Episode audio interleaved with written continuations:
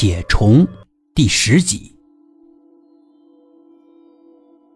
那个人听说是见过红的刀，他忙说：“见过红的不行，必须要杀过人的刀。”我爸爸说明白明白，然后啊，我就去找匕首了。其实根本就没有什么报数，我和我爸爸是在演戏。我觉得这次是赚大了，不想和别人分。于是呢，就到另外一条街上找了一个摊主，直接就买了一把旧匕首，故意耽搁着半天不回去。然后我爸爸打电话过来，问那个匕首拿到了吗？我故意说不行，不给之类的，其实就是说给那个人听的，就是演戏。戏演足了，我把匕首又拿回去，然后很高的价格卖给那个人。可谁知道？这周四他就找回来了，他气势汹汹的说：“我骗他们，刀啊根本就没杀过人。”开始我们不认，后来见他不对劲，拿着刀乱挥，我有点怕了，就说再找一把真的给他。他却急了，说我爸爸是骗子。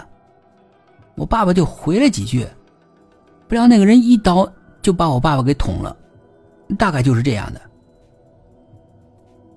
一会儿到了分局，你把这些都详细的写下来，每个细节都要写，知道吗？走吧。通过鬼市附近的监控录像查找，那被刺者的家属很快就找到了那个凶手的影像。那是一个看起来年纪比较大的人。首先从有犯罪记录的数据库中进行比对，并没有找到与这个人相匹配的。然后只能大量的调取大范围的监控数据，来跟踪这个人的行踪，看看他到底去了哪里。结果这个人进入了凯撒小区，这样事情就变得简单了。陆警官把小柔和 L D 找过来，打印了凶犯的照片，让他们去拿着，到凯撒小区询问那里的居民，看看有没有人认识这个人。